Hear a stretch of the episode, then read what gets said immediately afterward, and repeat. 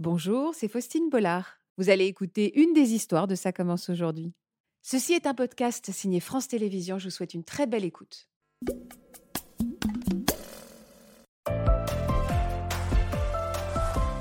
Bonjour Nathalie. Bonjour. Alors Nathalie, aujourd'hui vous êtes venue nous parler de Kevin et en même temps vous êtes surtout venue nous parler de, de toute votre famille.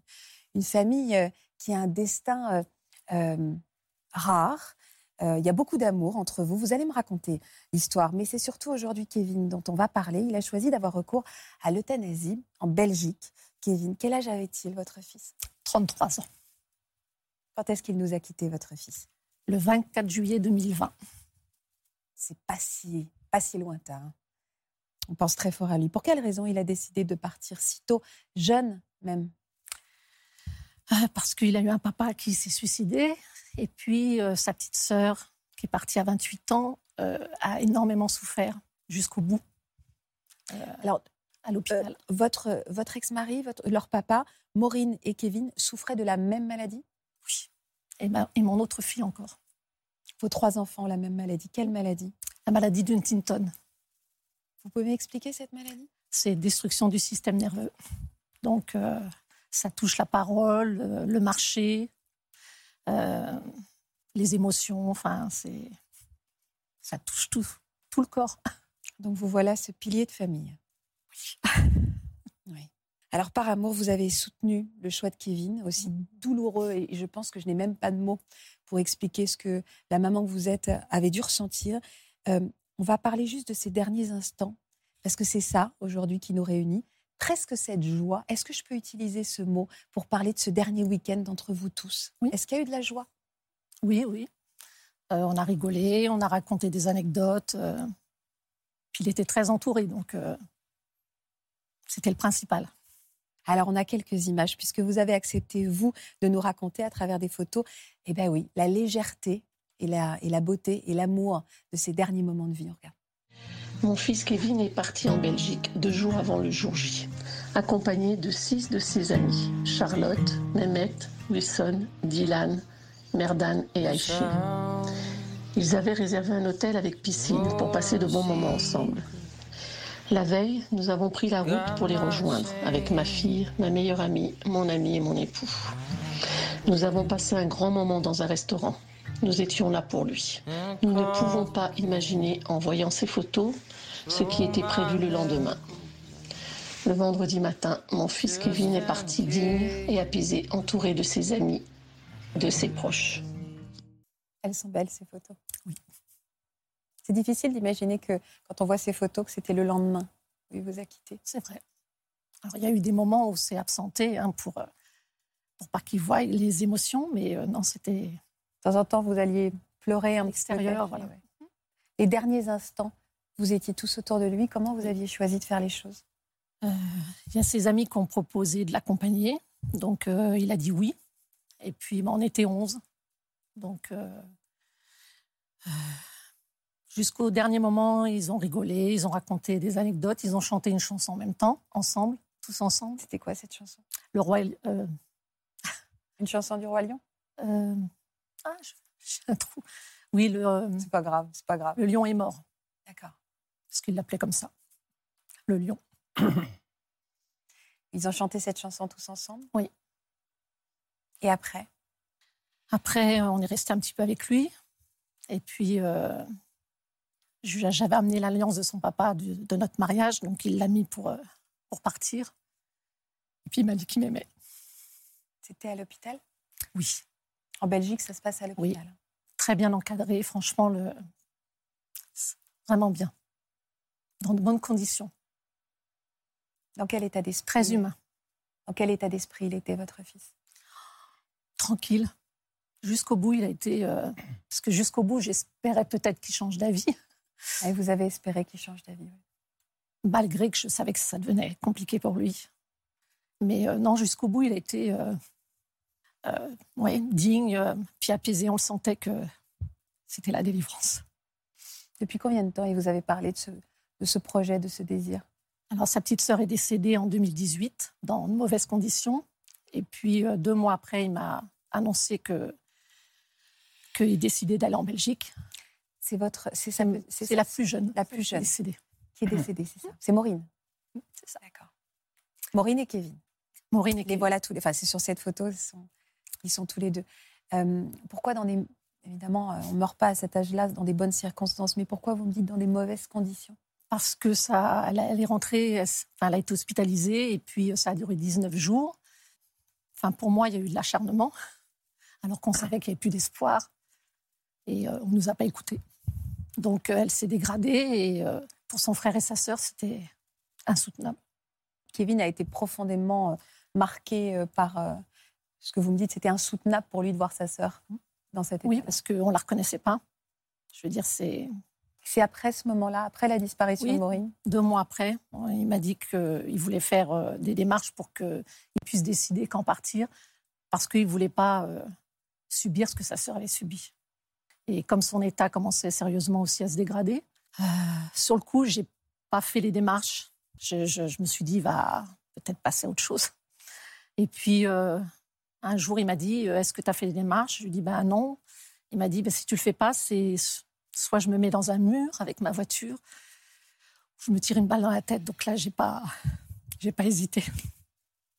J'ai fait les démarches Pourquoi c'était à vous de les faire, ces démarches? Parce qu'il arrivait, euh, enfin, je veux dire, il, a- il avait fait des recherches, hein, donc euh, je pense qu'il était plus capable euh, physiquement de, de, de chercher.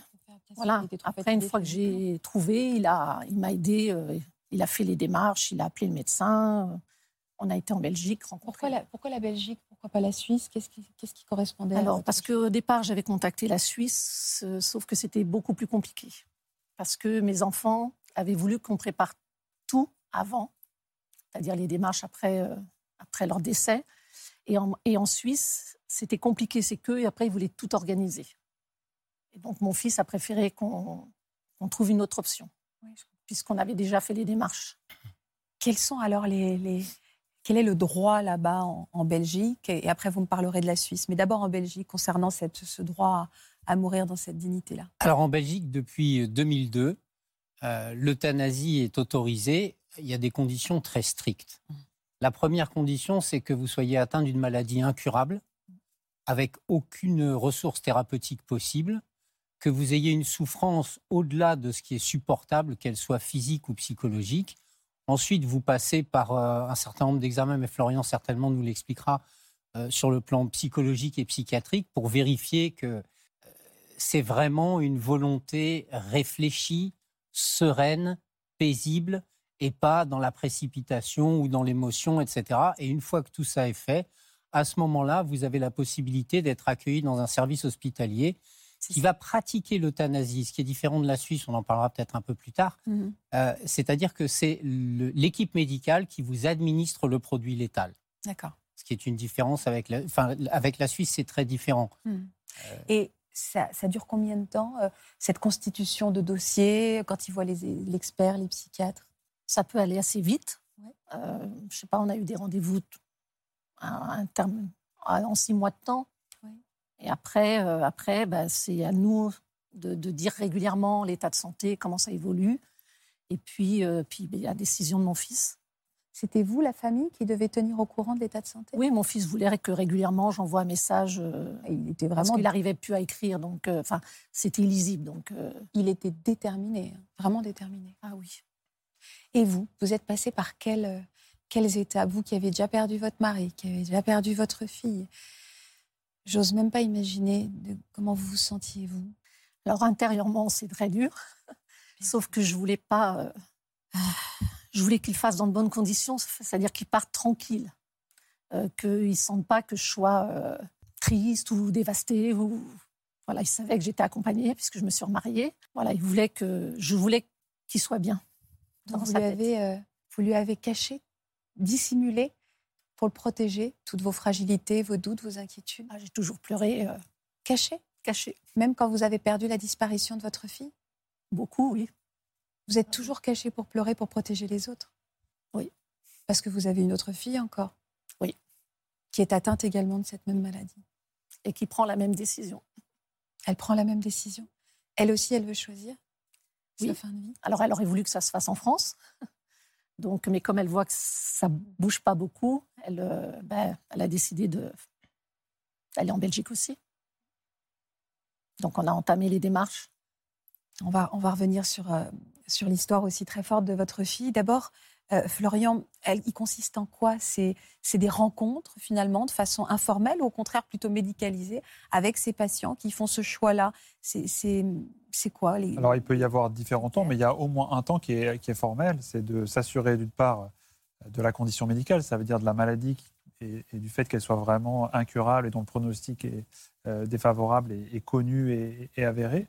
Et puis il y a l'aspect euh, psychiatrique des choses. Alors le psychiatre n'a pas la vérité absolue, mais il essaye d'apprécier euh, s'il n'y a pas une condition surajoutée qui pourrait poser problème, notamment d'être sous l'emprise de quelqu'un, d'être quelqu'un de vulnérable, ou alors de présenter un épisode, par exemple un épisode dépressif avec des idées suicidaires surajoutées.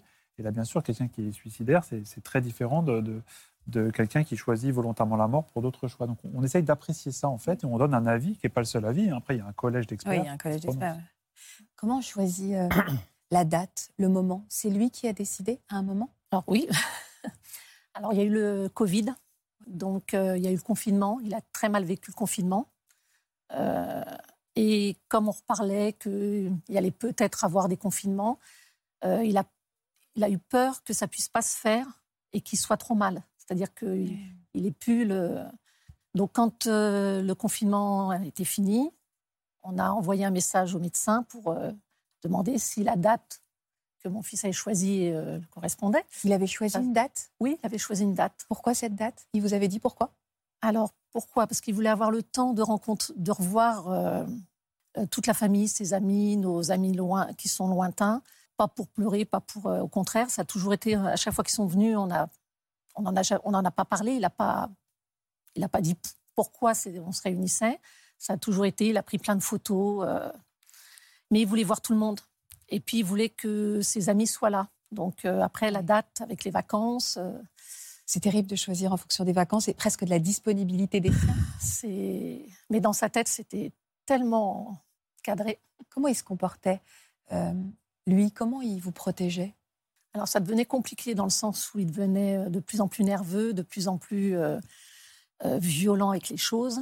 Mm. Donc, pour lui, c'était insupportable parce qu'il savait que ça me faisait du mal et il ne supportait pas. Est-ce qu'à un moment, vous, vous avez accepté ou finalement, jusqu'au dernier moment, vous n'avez pas accepté et vous n'avez pas eu le choix? J'avais pas j'avais que le choix d'accepter parce que je voulais pas qu'il finisse comme sa sœur et je voulais pas qu'il finisse comme son papa tout seul. Et si j'avais pas fait la démarche avec lui, euh, ben, il aurait fait une bêtise et tout seul.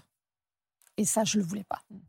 C'est est-ce que vous avez vu de l'apaisement, si je peux me permettre d'utiliser ces mots-là, dans, ses yeux quand il est décédé? Ah oui, oui. Et puis, il enfin, pour lui, c'était comme ça devenait vraiment très compliqué.